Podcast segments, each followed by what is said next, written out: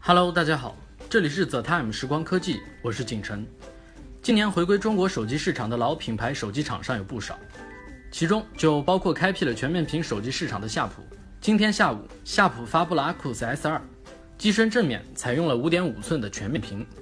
背部采用了无曲面 3D 玻璃的设计。特别有意思的是，前置摄像头设计在了屏幕的顶端，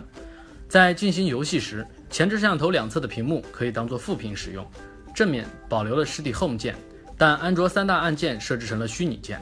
配置方面，该机标准版首发骁龙六三零处理器，尊享版搭载了骁龙六六零处理器，一千两百万加八百万的后置双摄像头，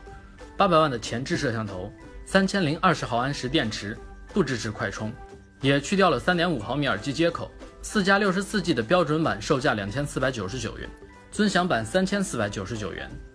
对于这款异类的全面屏手机，大家感兴趣吗？欢迎在视频下方留言分享你的看法。好了，本期视频就到这里，欢迎关注我们的微信公众号 The Time，我们下期再见。